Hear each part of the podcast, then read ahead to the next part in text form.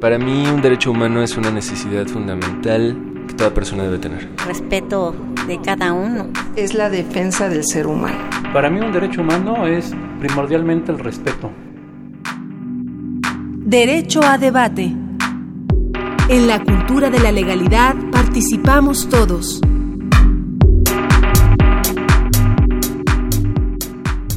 Hola, ¿qué tal? Muy buenos días, les habla Diego Guerrero y como cada lunes les damos la más cordial bienvenida, estamos en Derecho a Debate en la cultura de la legalidad, participamos todos. El día de hoy nos acompañan dos, eh, tres eh, profesores de la Facultad de Derecho, Jorge Sánchez Cordero se integrará más adelante, eh, que ya participaron en otros programas con nosotros, y Fernando Gesto, con quien tuvimos una interesante plática hace un par de semanas y que nos acompaña el día de hoy. Fernando Gesto, un placer tenerte el día de hoy aquí en Derecho a Debate. Muchas gracias, Diego, ya siento que es mi casa. Esta es tu casa, mi querido Fernando. Y Rodrigo Guerrero, quien también ya está en otros programas con nosotros, eh, participando de diversos espacios y que también es profesor de la Facultad de Derecho. Rodrigo, un placer tenerte el día de hoy aquí en Derecho de Muchas gracias, Diego, por la invitación. Bien, queremos informarles a todos ustedes, como seguramente muchos de ustedes se encuentran en casa, eh, este programa es grabado con el ánimo también de hacer una discusión amena, por lo tanto, no tendremos las notas de la semana en materia de derechos humanos. Sin embargo, entraremos en esta gran discusión de lo que ha sucedido, un análisis de lo que ha pasado a lo largo del 2016. Tuvimos sucesos eh, verdaderamente interesantes que marcaron eh, la vida en el ámbito internacional y también nacional.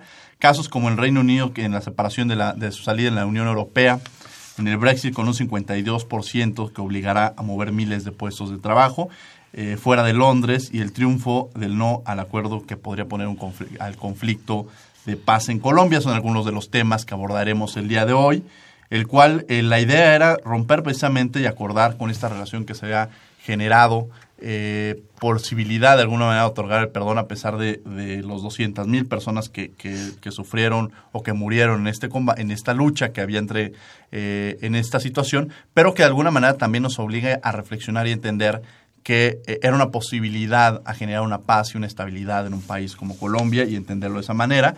Eh, hubo muchas razones por las cuales seguramente se generó esta votación en contra. Eh, entre la posibilidad de, este acuerdo, que ganó el no. Sin embargo, bueno, eh, también platicaremos cuáles fueron las decisiones que se tomaron más adelante, eh, las cuales probablemente permitan que se generen la posibilidad de estos acuerdos, sin embargo no con la legitimidad que se esperaría, y esto también es un golpe a la democracia, un golpe a la democracia también como el que se vivió en Brasil de otros, en otros sentidos, desde luego con Dilma Rousseff el 12 de mayo de este año, en el cual fue sustituida del cargo de presidente, que sin lugar a dudas genera una problemática grave en el términos de democracia. En fin, Estados Unidos se ganó la, la, elección, las encuestas nos han demostrado, tanto en los casos anteriores, tanto el Brexit como Colombia, que muchas veces estas encuestas eh, no dan los resultados que esperaríamos o parecieran que se encuentran amañadas o no están funcionando como se debería. Y esto nos genera también una reflexión a que a pesar de que todas mencionaban que iba a ganar Hillary Clinton, los resultados fueron contrarios y Donald Trump es el próximo presidente de Estados Unidos. En fin, casos también como el Evo Morales, que también lo platicamos antes de entrar al programa, este plebiscito que se generó y que de alguna manera con la posibilidad de una reelección de Evo Morales y que en la cual desde luego eh, salió, no salió favorable, sin embargo el próximo año probablemente cambien las cosas. Hubo elecciones en México, hubo elecciones en 12 estados de la República, en los cuales hubo cambios políticos que nos obligan a reflexionar y entender por qué perdieron en estos, en estos estados en los cuales se entendía que tenían una participación política de un partido, quizás es la decepción que se tenía en torno a los mismos. En fin, son muchos temas los que podemos abordar este, el día de hoy y que desde luego nos llevan a la reflexión, además de entender un 2017 que trae cosas interesantes, elecciones en Francia, elecciones en Alemania, que esto nos dará también pie para programas en el próximo año, en el cual seguramente tendremos la oportunidad de hablar con las dos personas que me acompañan el día de hoy, que se han especializado en materia electoral. Y bueno, ¿con qué empezamos? Empezamos, si les parece, con la democracia, Fernando. ¿Qué está pasando en la democracia en Latinoamérica? Pues, Diego, eh, antes que nada, eh, muchas gracias por la invitación. Y bueno, es un año negro para la democracia, así lo han visto algunos analistas. Es un año que la democracia ha perdido espacios en la vida diaria de eh, la ciudadanía y en Latinoamérica sobre todo también hemos visto algunos eh, ejercicios democráticos que no han tenido los resultados eh, deseados, como el que ya mencionabas de Colombia, como el caso de Dilma, el de Bolivia, el caso propio de México. Y bueno, es parte de este desencanto de la democracia que hay hoy en día que eh, en donde la ciudadanía no se siente satisfecha con, con los resultados que nos está dando la democracia en nuestra vida diaria. Porque si te, eh, eh, si, si, te acuerdas, platicábamos la, el programa pasado sobre dos tipos de democracia, la democracia procedimental y la democracia sustantiva. La democracia procedimental o democracia electoral es la forma de llegar, de hacer elecciones, y la democracia sustantiva es, va más allá, como una forma de vida. Y donde no está llegando, llenando la democracia o llegando a esa calidad deseada es en la democracia sustantiva. Electoralmente tenemos instituciones, creo que en Latinoamérica, sólidas, tenemos ya un bagaje importante de elecciones que se llevan eh, de manera libre y auténtica, pero donde no están respondiendo los intereses de la democracia es en la vida del ciudadano. Y una encuesta que hace Latinobarómetro, que hizo este año, eh, demuestra que el 62% de la población latina está insatisfecha con los resultados de la democracia. Es una cifra altísima. ¿Qué quiere decir? Que no, estamos, no está respondiendo el sistema eh, democrático que, que gozamos en Latinoamérica, no está respondiendo en la calidad de vida de las y los latinos. ¿Qué quiere decir? Esta calidad de la democracia no estoy hablando de quién gana o quién pierde una elección, sino estoy hablando que la ciudadanía puede ejercer sus derechos libremente, de manera efectiva, tiene un modo de vida decente, tiene un ingreso que pueda hacer que ejercite sus derechos de manera integral desde el punto de vista civil, político y social, cosa que no está pasando. Entonces, es un año que pierde la democracia. Eh, estos índices eh, que, y estas encuestas que nos demuestran que hay un desencanto generalizado con la democracia y con la política. Hay un, eh, también un desfase entre los políticos y la ciudadanía, no hay una, una, interacción directa entre la ciudadanía y los políticos y por lo tanto tenemos también ahí una encuesta de, de parametría en donde dicen que solamente el 18% de la población confía en los partidos políticos. Entonces, todos estas, estos eh, resultados, todas estas encuestas nos dan nos, nos dan cuenta que tenemos que hacer algo urgente con la democracia y no hablando desde el punto de vista procedimental, sino desde el punto de vista sustantivo. Sin lugar a dudas, eh, yo creo que la ciudadanía lo que espera es resultados o que quiere respuestas. Y quizá a favor, un punto a favor de la democracia es que a veces lo que ha sucedido con la democracia es que piensan que es una varita mágica que va a llegar a solucionar todos los problemas en términos económicos, sociales, eh, políticos incluso. Sin embargo, la democracia, como lo hemos platicado y como Fernando lo mencionaba, es un concepto mucho más amplio de entender un mejoramiento de vida eh, fundado en, en, los principios básicos, tanto ese mejoramiento económico, social, cultural de todo pueblo, ¿no? Y eh, yo creo que ha partido a raíz de que también han entendido que piensan que en otros, en otros escenarios o en otros momentos se vivió de mejor manera. Eh, Rodrigo Guerrero, que nos acompaña el día de hoy. Bueno, pues pasaron muchas cosas, platicamos al inicio del programa. Eh, lo que aconteció en el 2016 en el ámbito internacional. Rodrigo.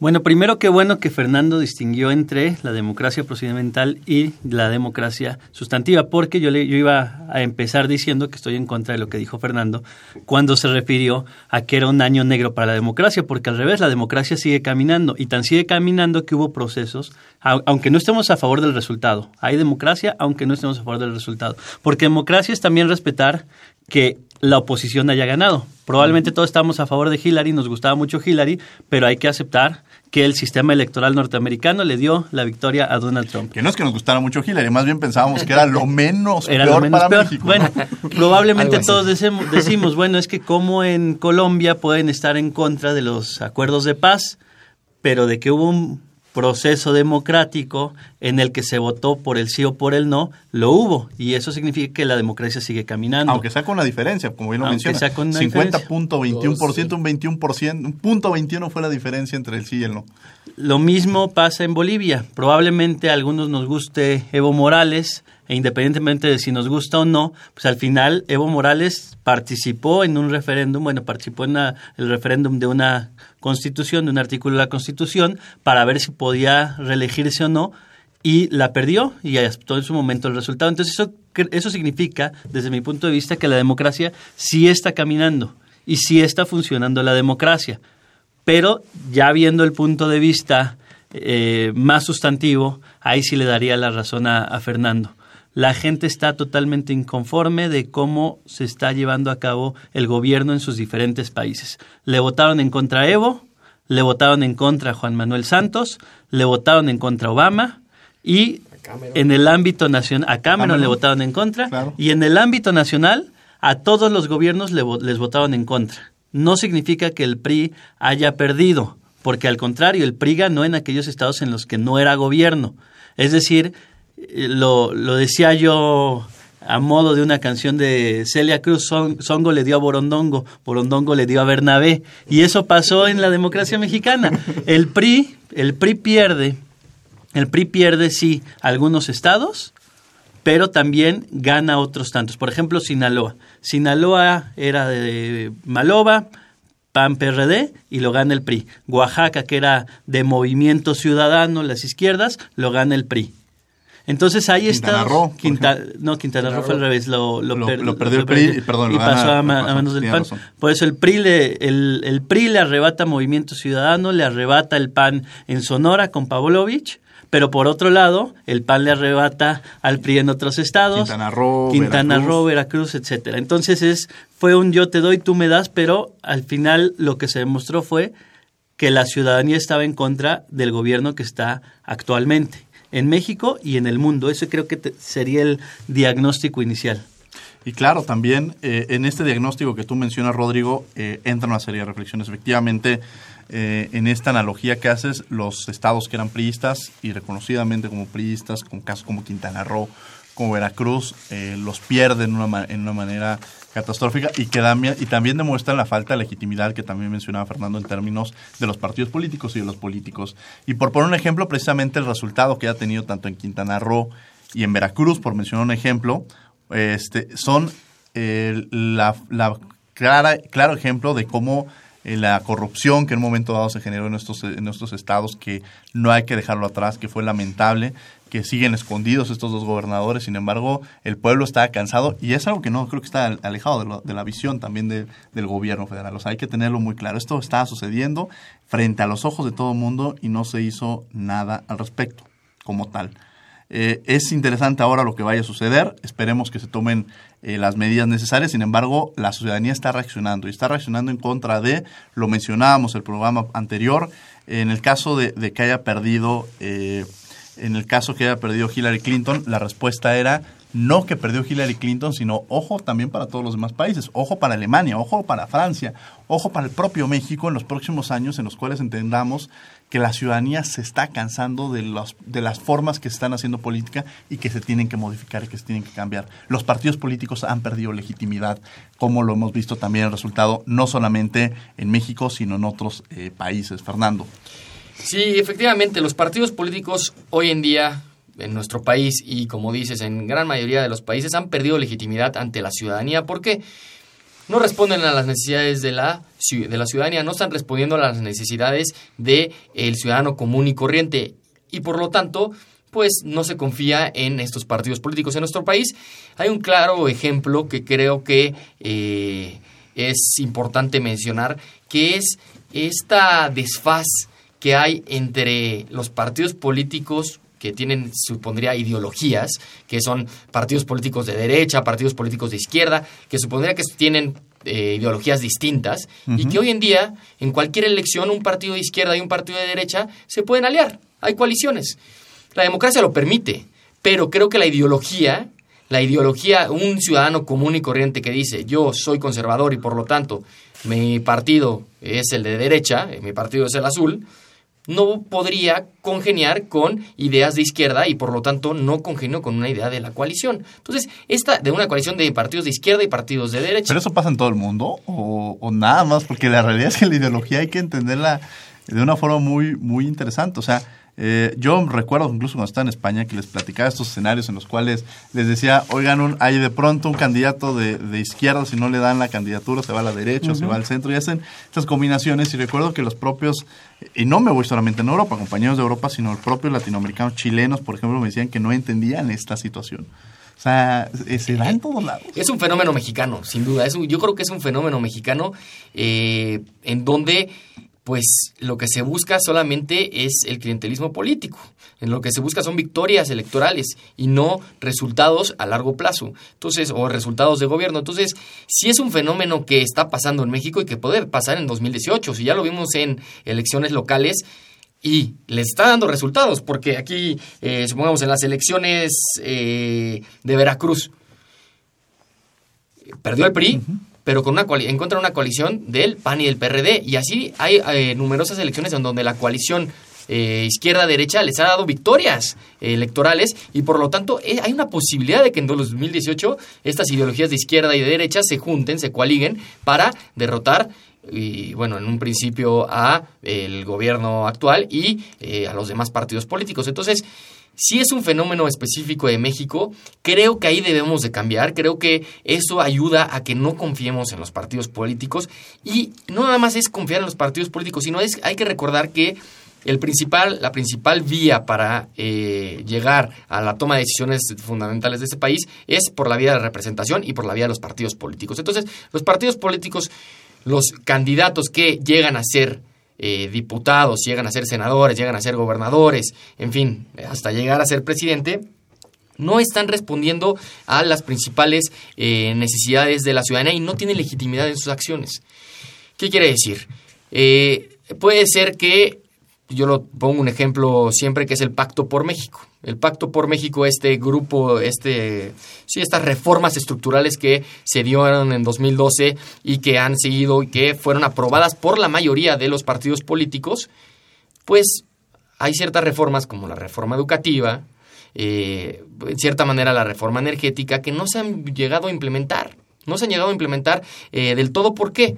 Porque si bien es cierto, tenían una aprobación brutal y una aprobación total de los partidos políticos, casi total de los partidos políticos, los partidos políticos no, no gozan de legitimidad ante la ciudadanía. Y al final de cuentas, ¿dónde se va a implementar?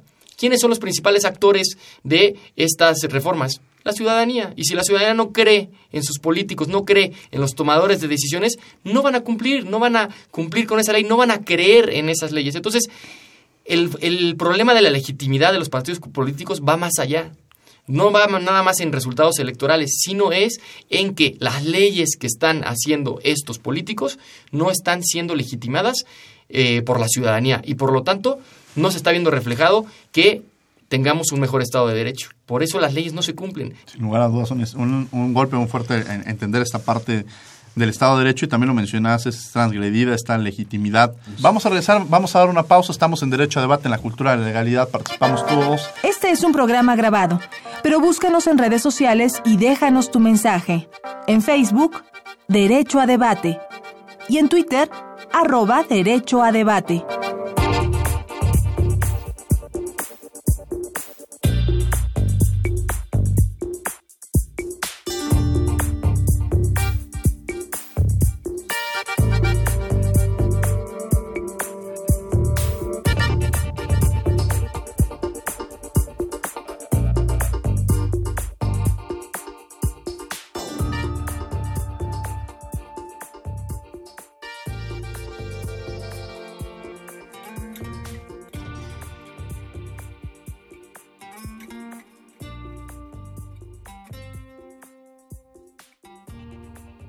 Estamos de regreso en Derecho a Debate en la Cultura de la Legalidad. Participamos todos. Recuerden en redes sociales, Facebook Derecho a Debate, en Twitter estamos en arroba Derecho a Debate. Estamos hablando sobre lo acontecido en la democracia en el 2016. Me acompañan en los micrófonos el día de hoy Fernando Gesto, catedrático de la Facultad de Derecho de la Universidad Nacional Autónoma de México, joven maestro de la facultad y otro joven maestro también, Rodrigo Guerrero, quien también está en los micrófonos. Y bueno, es parte esto de, la, de la propia democracia que genera esta gran discusión. Hablar de democracia y derechos humanos, y, en un programa relacionado con derechos humanos, hay que entender que la democracia es un principio básico de todo sistema que respete los derechos humanos. Hablemos de derechos como tales, el respeto, la libertad, las libertades, eh, las elecciones periódicas, libertad de expresión, eh, son principios básicos de un sistema democrático. Por eso hablamos de este tema, por eso creemos, o soy, me atrevo a decir a, título de, de, todos los de la mesa, creemos en la democracia porque la democracia va en relación precisamente también con los derechos humanos porque genera una apertura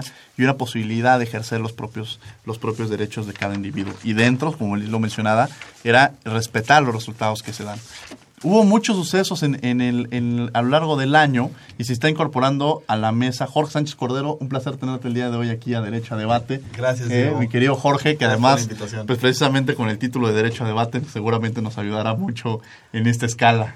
Eh, eh, Jorge, estamos platicando sobre la democracia, estamos hablando sobre eh, lo que ha acontecido a lo largo del 2016, Evo Morales, un plebiscito, Colombia, eh, la situación de, de- de- Bolivia con Evo Morales, la situación de Colombia sobre el, el triunfo de- de- del propio, del no, eh, unas elecciones precisamente en Estados Unidos, en fin, muchos sucesos que, que están relacionados con la democracia a lo largo de este 2016 y que platicábamos también en la mesa que probablemente estemos a favor o en contra, pero precisamente de eso parte. Probablemente los de la mesa hubiéramos deseado, quizá, eh, y hablo a título personal, que ganara Hillary Clinton, que recuerdo no era la mejor candidata como tal, pero quizá era la que menos efectos negativos nos generaba como país.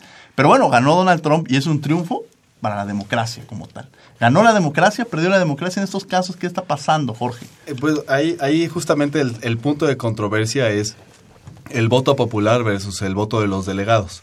Donald Trump ganó eh, la mayoría de los delegados, ganó 280 y tantos, ¿no? Eh, mientras que Hillary Clinton eh, eh, parece ser que lle- lleva, le lleva 3 millones de votos de ventaja del voto popular. Hay un, un eh, eh, profesor de Harvard, Lawrence Lessig, eh, de, de Derecho Constitucional, escribió en el Washington Post, y, y no recuerdo si era en el Washington Post, un artículo respecto de eh, la posibilidad de que el colegio electoral se retractara y no cumpliera con el mandato de la voluntad expresada por el sistema de, eh, electoral de delegados. ¿no?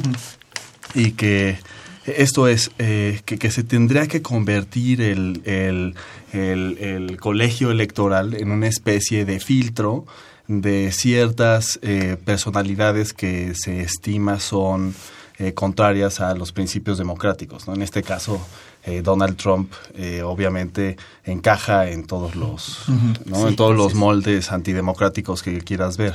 En ese sentido, yo creo que ah, es, un, es, un, es un gran debate establecer si eh, el voto popular en, el- en Estados Unidos, cuando tienen una práctica del el voto a través del colegio electoral, este, debe de, darse prioridad al primero o al segundo. ¿no? Es- es- ese es el gran debate.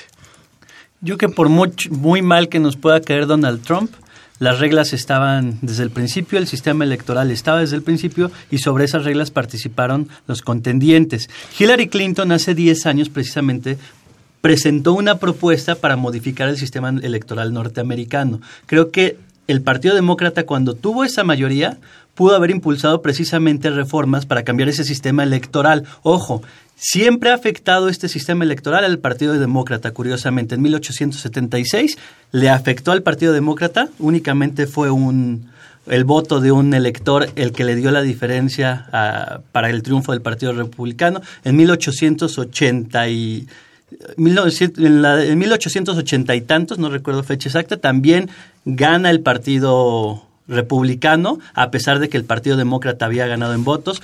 Año 2000, todos con Al Gore y recordemos, Bush. Al Gore y Bush, gana el Partido Republicano, a pesar de que el Partido Demócrata había tenido la mayoría de votos. Y año 2016, gana el Partido Republicano, a pesar de que el Partido Demócrata obtiene, como lo dijo bien Jorge Sánchez, más de, bueno, alrededor de 3 millones de votos más que el Partido Republicano. Entonces el error es del sistema electoral y ese sistema electoral se pudo haber modificado cuando el Partido Demócrata tenía mayoría. Cuando gana Obama, por ejemplo, en su primera elección en el año 2008, no solo ganó Obama, ganó con una mayoría amplia en el Congreso. Y esa mayoría amplia en el Congreso le pudo haber permitido modificar el sistema electoral. Y con estos antecedentes que no son nuevos, insisto, ya lo habíamos visto en el año 2000 y hace un siglo, un siglo atrás.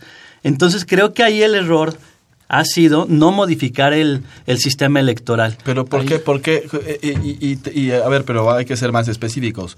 Modificar el sistema electoral para, para ¿hacia qué? ¿A darle eh, prioridad al voto popular Al respecto voto de directo. quitarle el colegio electoral? Yo me iría por el voto popular. Ahora, Pero Ahora es un ver, sistema la- democrático, pero no es un sistema. Yo podría entender que es democracia, pero no sé qué tan legitimado esté. Y podríamos poner no solamente el de Estados Unidos, podríamos poner casos como el de México, en el cual eh, no hay una segunda vuelta y entonces se gana gana por una mínima diferencia, pues, es- pues podría ser democrático esa mínima diferencia.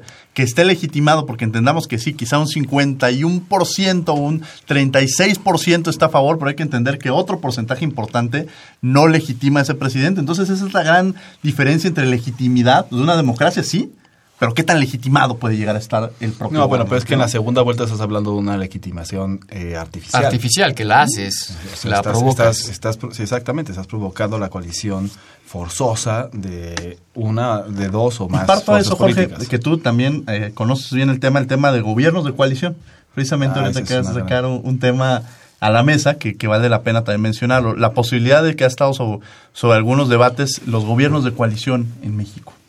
El Pues propio eso es- doctor Diego Valadeza lo ha platicado, incluso ha estado muy interesado en generar estas posibilidades, ha dado las razones del por qué él considera que sí se debería llevar a cabo. ¿no? Pero a ver, eh, antes de eso, y, y es un grandísimo tema y, y- y- y mejor aún si, si, es, si ha sido introducido por, por quien ha sido introducido, ¿no? Por el doctor Valadez, ¿no? este, eh, con grandísima legitimidad académica. Eh, pero aquí yo, o sea, el, link que estás, eh, la conexión que estás haciendo tú entre gobierno de coalición y, el, y los sistemas electorales de los cuales estaba hablando Rodrigo, es eh, precisamente de eh, el, el, el déficit que nosotros le hemos atribuido, atribuido a la democracia ha sido un déficit de la gobernabilidad. No ha sido un déficit del sistema electoral per se, que es un sistema preconstitutivo, ¿no? O sea, son reglas para integrar los órganos de representación popular. Lo que nosotros, bueno, no, no nosotros, bueno, la, la gente en general eh, eh, eh, acostumbra a decir ahora es, es eh, no hay esa representación. ¿Dónde está la representación popular? ¿Y, qué, ¿Y ahora qué es la representación popular con todas las nuevas tecnologías ¿no? y, todo esto? ¿no? Y ahora, hablando de la representación popular, los gobiernos de coalición eh, eh, suenan como una solución a, uno, la falta de acuerdos entre las fuerzas políticas porque los, forza, los estaría forzando a sentarse en la mesa y eh, eh, acordar un gobierno, para empezar. Bueno, ahora, tienes el riesgo de España, por ejemplo, que no es gobierno de coalición, pero sí lo es. ¿No? O sea, no es un gobierno de coalición per se como el que se está ideando aquí en México, que es un sistema eh, semipresidencialista, allá sería es completamente distinto. ¿no? Sí, sí, sí. Entonces, pero tienes ese riesgo en la política de cuando las, las fuerzas políticas están completamente polarizadas, que no lleguen a un acuerdo y que al contrario, en lugar de que las normas las incentiven a llegar a un acuerdo, al contrario, las polaricen aún más. Y entonces tienes dos fuerzas políticas que te empiezan a polarizar aún más a la sociedad, cosa que es lo que está pasando en Estados Unidos y va a estar pasando ahora aún más. Vieron lo de el, el, eh, discurso que dio el eh, mayor eh, eh, eh, Di Bla- Di Blasio Sí, en Nueva York, este, acerca de eh, que Nueva York iba a ser lo que ellos llaman un safe haven, que es este, una, una burbuja en donde los migrantes ilegales, eh, ya para empezar, él los nombró así, no van a tener una persecución policíaca como la que está ordenando Donald Trump en todas las demás. Entonces va- se va a volver California esto también, un ya, ya presentaron, ¿no? ya presentó, California ya presentó su iniciativa para independizarse de Estados Unidos, ya la formalizó. O sea, y como dices, se va a polarizar, está sí, polarizado totalmente la, la sociedad eh, norteamericana. ¿Y Entonces, por qué estamos polarizándonos? Este es, ese es un gran... O sea, yo creo que tenemos que atender... eh, estamos en tiempo... Nosotros somos eh, jóvenes, bueno, espero que seamos jóvenes. este, y, y- y dentro de la juventud siempre hay una... eh, esta motivación para reformar, ¿no? Y, a ver, reformar en todos los sentidos, reformar en sentido normativo, reformar en sentido político, económico y social, ¿no? Y, y estas reformas vienen por una motivación y ansiedades sociales que son creadas por algunas situaciones y contextos que de cada uno, ¿no? Este, pues yo creo que a los que estamos sentados aquí en esta mesa y a la que está aquí parada, este, Nuestra amiga Karina, que también está aquí con nosotros en cabina. que nos está grabando, este, eh, no, somos una generación que no ha dejado de tener crisis.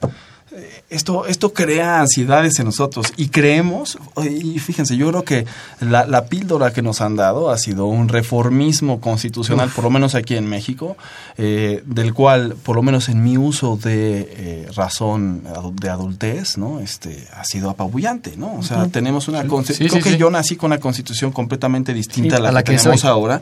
Eh, Todos lo hicimos y, y- y- y ¿qué tenemos ahora? Es, es un híbrido raro porque estamos celebrando el próximo año el centenario de la Constitución. Que ya no existe esa constitución. Exacto, exactamente. Sí, sí, sí. Y cuyas motivaciones para algunos artículos vinieron después por muchas cuestiones este, de evolución del sistema político. ¿no? Y, y ahí creo que lo de, lo, de la, lo de que hablas de la Constitución y de las tantas reformas que tenemos es regreso al problema de Estado de Derecho que tenemos.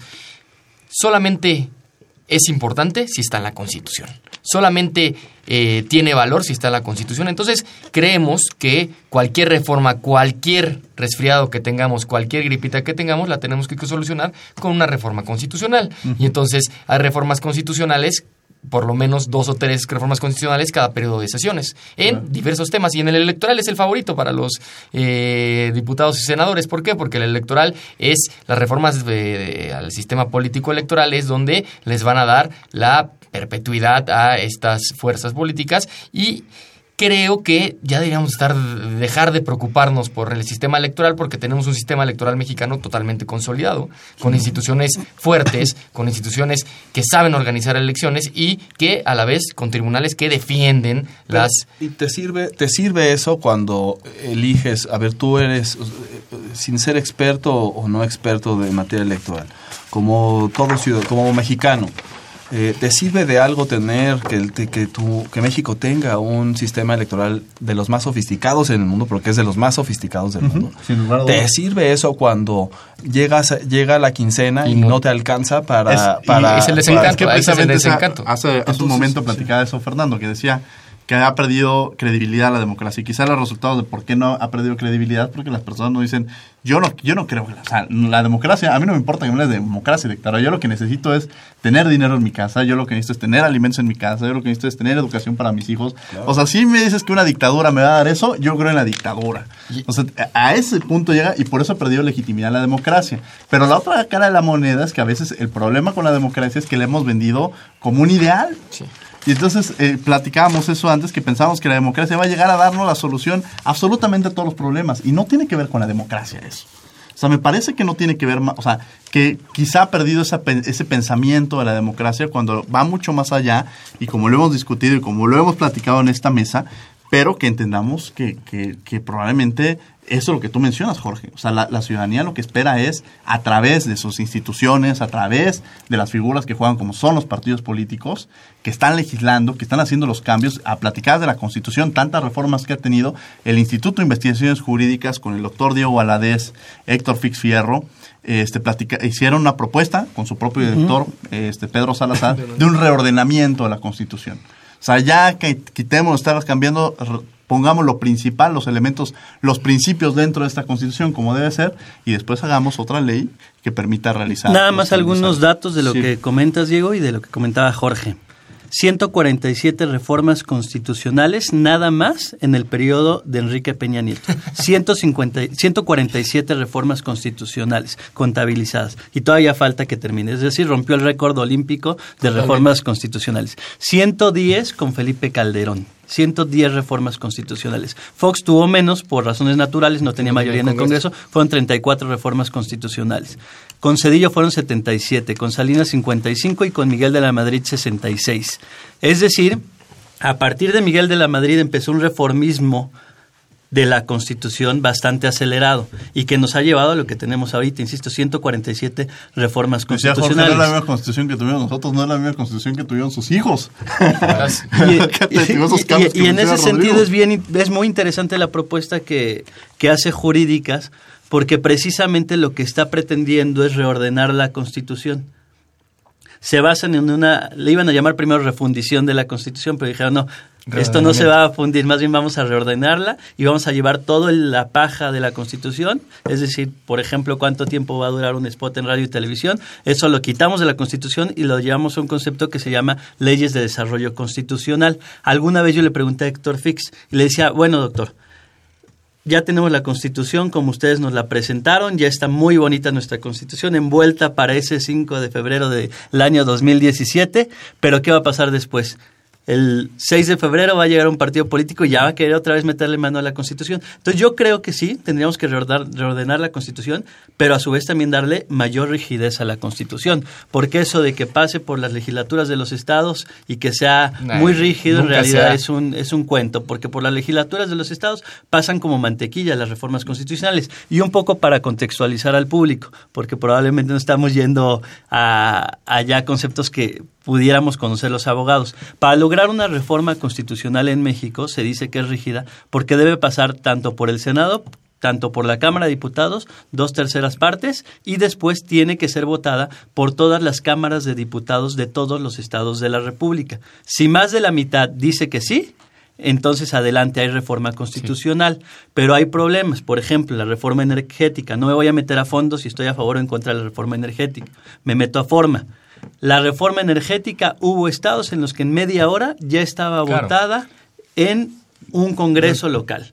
Es ahí donde vemos que nuestra constitución en estricto sentido deja de ser rígida para ser flexible. Ahí platicabas, eh, Rodrigo, sobre eh, la posibilidad de que de los norteamericanos de reformar su sistema electoral. Y es dificilísimo reformar su sistema electoral porque tienen que hacer una reforma constitucional. Y la constitución de Estados Unidos es una constitución totalmente rígida y que tiene 22 enmiendas en sus más de 200 años de creación, a contrario de nuestra constitución. ¿Y qué han hecho los norteamericanos? No reforman su constitución, sino lo que hacen es, bueno, parten de un federalismo que eh, los estados tienen muchas eh, posibilidades de decisión, pero también... Eh, los jueces, a través de los precedentes de la Suprema Corte de Justicia norteamericana, es como se ha actualizado esa constitución, porque pues ya no es lo, el mismo contexto social que existía en 1787 cuando se creó esa constitución, al que estamos ahorita en 2016, y desde eh, la no discriminación educativa por eh, cuestiones de raza hasta el aborto, al matrimonio igualitario, se ha logrado gracias a precedentes de la Corte y no a base de reformas constitucionales. Creo que el país México tendría que caminar hacia ese sentido y que los tribunales en las máximas eh, instancias judiciales de nuestro país también tuvieran un poquito más de juego en esta eh, actualización de la Constitución y no solo a base de las reformas, porque sí, la Constitución está eso, son decisiones fundamentales y no puede ser reformada ciento y tantas veces que dijiste en menos de, eh, de seis años. Tiene que ser mucho más. Concuerdo contigo totalmente en ese en ese sentido. Pero a ver, pero yo creo que también... ahí partiría yo, generaría una pregunta a la mesa. ¿Cómo está la democracia ahorita? Hemos dicho de eh, este escenario en el cual es la percepción que se genera, pero ¿cómo está la democracia en México? ¿Cómo está la democracia en Latinoamérica? y ¿Cómo la podemos percibir, Jorge? Bueno, pues es que depende de cuál sea el punto de análisis. Si, si el punto de partida va a ser la percepción de la ciudadanía, por ejemplo. La percepción está, ya nos dieron los resultados. Latino Barómetro estamos tiene, mal. ¿Los tienes tú? Ahí está.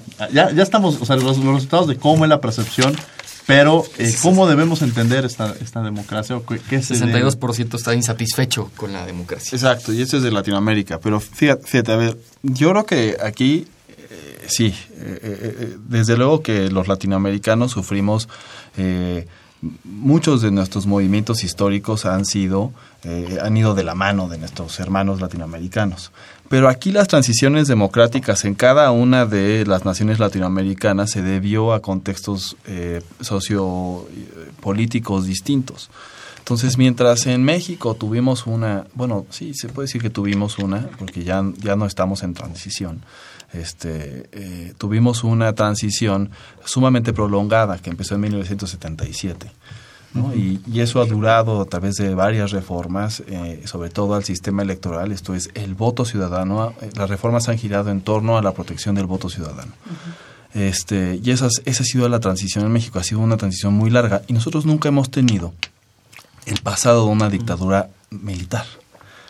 Mientras que otros países latinoamericanos sí la han tenido. Entonces, nuestra, nuestra democracia no, fue, no, hubo un punto de arranque, un punto de inicio, un punto de partida en el que dijéramos aquí cortamos con el pasado autoritario y empezamos con el presente democrático, sino que hemos tenido que ir paulatinamente deshaciéndonos de obvio eh, tenemos, ¿no? Este, eh, pero yo creo que, y esto es, eh, no podemos evaluar el, el, nivel de la Constitución con base en el número de reformas. Me parecería que también sería un poco injusto, ¿no? Porque es justamente este cambio político, cambio normativo, ¿no? Este, primero viene un cambio social, político, y después se refleja este en las normas. Entonces hemos estado viviendo eso, pero lo que sí, o sea, hay una ansiedad de inseguridad respecto de eh, la volatilidad de las normas, ¿no? Sobre todo al nivel de las leyes, y por eso se quiere constitucionalizar todo,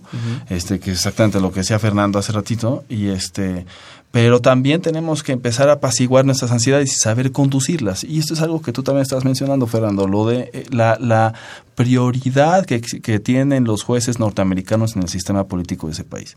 Y yo creo que aquí en México la, empezaron a tener, eh, sobre todo a través, eh, una vez instalado el gobierno dividido a la mitad de los noventas. Vamos a ir este a, perdón Jorge que te interrumpa, vamos a ir a una pausa y regresamos, vamos a escuchar una cápsula de qué pasó a lo largo de la democracia en 2016 a cargo de Jorge Fuentes y regresamos, no se vayan, estamos en Derecho a Debate, Twitter, arroba Derecho a Debate, Facebook Derecho a Debate, en la mesa me acompañan el día de hoy eh, Fernando Gesto, Rodrigo Guerrero y Jorge Sánchez Cordero. Estamos de vuelta en un par de minutos. Para no hacer de mí con pedazos, para salvarme entre únicos e impares para cederme lugar en su parnaso, para darme un rinconcito en sus altares. Me vienen a convidar a arrepentirme. Para el papá de Fidel Alejandro, hasta donde esté, por su justo y pronto retorno. Incómodo con la etapa que le correspondió vivir, con aquella que lo ubicó en una pequeña isla desde la cual le gritó al mundo los riesgos inminentes que corríamos, Fidel se fue marcando el final de su era y el inicio de otra, para la cual preparó a todo un pueblo. Mientras estamos inmersos en un torbellino de confusiones globales, de todo tipo, económicas, democráticas, financieras, culturales y sociales, hay quienes tienen clara la película. Una trama contada con anterioridad a que se filmara y mucho antes de que se proyectara, como comienza a ocurrir en nuestro presente.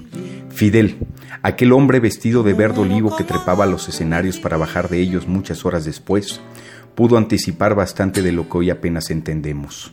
Como alguna vez que respondiéndole a un estudiante de los Estados Unidos, dijo, abro comillas, alguien que conozca datos, cifras, todo, la realidad de la situación actual en muchos terrenos, en materia de alimentación, de vivienda, de salud, de medio ambiente, las condiciones de vida material de casi 5 mil millones de personas pobres, sabe o comprende perfectamente bien que si no se logra esa conciencia de que hablamos, entonces en este mundo van a sobrevenir catástrofes de todo tipo, naturales, económicas, sociales, políticas, y habrá un desconcierto y una confusión general. Y es que su genialidad no solo era discursiva, se reflejó con fundamentos, con datos, con correctas interpretaciones de información pública y, regularmente, mal analizada por sus oponentes. Como señaló en aquella ocasión, abro comillas, la situación es difícil, difícil, muy difícil, y en Estados Unidos se está viviendo un sueño, una ilusión. Si en 1929 solo el 5% de los norteamericanos tenía su dinero en acciones, hoy el 50% de los norteamericanos tiene su dinero en ellas. La sociedad no puede controlar el sistema. El sistema se le impone por sí mismo con todos los fenómenos de especulación que le inundan. Un mundo convertido en un casino con nuevos y nuevos problemas cada vez más incontrolables. Es como jugar a la ruleta, pero a una ruleta rusa, que es aquella que se pone una sola bala en el cilindro de un revólver, le dan vueltas al azar y aprietan el gatillo apuntándose a sí mismo, hasta que la sexta, la séptima vez o antes se matan con toda seguridad. Cierro comillas. Vaya, no hace falta imaginar quién tiene el revólver en sus manos, quienes juegan con él y no saben cuándo saldrá la bala que determine, como pudo ser el 8 de noviembre pasado, el fin del juego pero sí es posible saber quiénes no han jugado, a pesar de haber sido quemados vivos desde 1959 al triunfo de la revolución por su negativa a participar en el juego del neoliberalismo. Así como Fidel Castro sabía que el 26 de julio con el cuartel Moncada había pasado a la historia y ésta terminaría en un futuro próximo por absolverlo, desde aquel 25 de noviembre al zarpar en 1959 del puerto de Tuxpan, Veracruz, supo que podría ser la revolución más global y longeva de que se tenga memoria, ya que la revolución cubana a diferencia de la bolchevique, no está muriendo con su líder principal. Fidel resistió y lo hará su legado, gracias a que imaginó, basado en la perspectiva que siempre hizo, que la Cuba del siglo XXI iba a terminar por estar menos atrasada que los Estados Unidos que hoy vemos. ¿Y quienes desde México juzgan y han juzgado el destino que el comandante marcó para los cubanos? No podrán escapar de la cruda realidad que ellos han abonado en el presente que hoy tenemos los mexicanos no muy distinto al mencionado esa vez por Fidel, cuando haciendo referencia a nuestro país comentó, abro comillas, hay quienes han hablado de enviar tropas a la frontera de México, que si existe la fuerza hay que ubicarla allí, para expresar categóricamente que México tiene que acabar con el narcotráfico, y culpan a México de todo lo que pueda cruzar por el territorio mexicano. Es por eso que al desatarse una tremenda e inevitable crisis, y solo cuando esa crisis se desate, vendrá en la realidad el despertar de decenas de millones de norteamericanos, al presenciar cómo el globo se desinfla, un globo que mientras más se infla más graves serán las consecuencias el día que estalle. Cierro comillas. Y el globo ya estalló, y estamos atravesando sus estragos. Esperamos que así como llegue el despertar de los millones de norteamericanos que Fidel vaticinó, llegue también el de otros tantos mexicanos que no han sabido comprender que este discurso, que en 1999 tuve la oportunidad de escuchar desde la primera fila del Teatro Nacional de Cuba, solo pudo ser dicho con la cordura propia de un hombre que vivió con la razón en la mano, y que con ella hizo de su isla, como dijera Pepe Mujica, un caimán del Caribe, como siempre lo será su comandante en jefe, Fidel Alejandro Castro Ruz. Que tengan un buen día. Les saluda Jorge Luis Fuentes Carranza por sobre rocas. Cuando la revolución se venga abajo, que machacaran mis manos y mi boca, que me arrancaran los ojos y el badajo. ¿Será que la necedad parió conmigo? La necedad le Estamos de regreso aquí en Derecho a Debate. Esta fue la opinión de Jorge Fuentes. Y bueno, estamos en, este tema de la eh, democracia. Me acompañan en los micrófonos el día de hoy Jorge Sánchez Cordero, Fernando Gesto y Rodrigo Guerrero. Y estamos hablando sobre eh, la democracia. Rodrigo, eh, nos quedan pocos minutos para hablar. Me gustaría que nos hicieras algunas reflexiones, conclusiones del 2016 y de lo que viene para el 2017. Diagnóstico 2016 en el ámbito internacional. Interesante lo que pasó en, en Bolivia, el no al a la reforma constitucional que estaba proponiendo Evo Morales. Creo que sería un error que el próximo año vuelva a someter a, referéndum esta reforma constitucional porque sería no acatar lo que decidió la población. En Colombia, el no también a la propuesta de Juan Manuel Santos por los acuerdos de paz, aunque todos queríamos y nos hubiera gustado que hubiera un sí, pues ahí la ciudadanía dijo no. Entonces también creo que es sería un error que el gobierno tomara una decisión contraria a lo que establece el pueblo. Probablemente podría reformularla, pero si unilateralmente toma la decisión de decir no me importa lo que se decidió por medio de la mayoría, eso creo que sería un error. En Gran Bretaña, bueno, también todos creíamos que iba el, el no a la salida de Gran Bretaña de la Unión Europea, se dio el sí. Todos en Estados Unidos, todos creíamos que iba a ganar eh, Hillary Clinton, ganó Donald Trump. Ahí sí, ahí sí me atrevo a afirmar que creo que se necesita un rediseño del sistema electoral norteamericano. Vi hace rato a Jorge Sánchez como con ganas de decir, entonces estás a favor de que sea la población quien decida y voto directo. Probablemente sí, tendría que hacerse un análisis más exhaustivo, pero lo que sí es necesario es un rediseño del sistema electoral norteamericano. Ya habrá, se podrán hacer mesas de análisis para determinar. En el ámbito nacional, creo que eh, se concluye en lo que decía hace rato, son, eh, Songo le dio a Borondongo, Borondongo le dio a Bernabé, es decir, el PRI ganó en aquellos estados que no gobernaba, Oaxaca se lo quitó a Movimiento Ciudadano, Sinaloa se lo quita al PAN-PRD, eh, Sonora se lo quita al PAN, pero por el otro lado pierde la mayoría de, estados que sí gobernaba que es Veracruz, que es Quintana Roo. Entonces ahí hubo una alternancia en el, en el poder y creo que eso es sano para la democracia. La alternancia siempre es sana. Rodrigo, muchas gracias eh, por acompañarnos el día de hoy aquí también en Derecho a Debate. Fernando Gesto, tus conclusiones, comentarios 2016-2017. Bueno, pues eh, fue un año interesante para la democracia, un año que eh, de muchas sorpresas, pero creo que la principal sorpresa y la sorpresa gratificante, hablando desde el punto de vista de la fuerza ciudadana, es que se demuestra que el voto ciudadano tiene fuerza. Nosotros los ciudadanos somos los que tenemos esa decisión, tenemos que ejercer responsablemente eh, ese derecho político que es el de votar, tenemos que salir a votar. Hay casos muy exitosos en donde eh, mucha gente salió a votar, hay otros casos no que no que hubo mucha abstención, pero creo que lo que tenemos que tener en cuenta como ciudadanos y como eh, bueno que, que, que nos vemos beneficiados con el sistema democrático es que sabemos que nuestro voto se va a contar. Se va a contar y estamos formando parte de las decisiones fundamentales. Y para ello creo que tenemos que hablar de una cosa y un proyecto muy importante que es el de construcción de ciudadanía. El de construcción de ciudadanía, ¿qué quiere decir? Eh, que los ciudadanos tenemos ese poder y, ese derecho a votar y por lo tanto lo tenemos que ejercer de manera responsable. Tenemos que votar, saber por qué estamos votando. Mucha gente en el Brexit, después de salir de votar, a votar, no supo lo que estaba votando.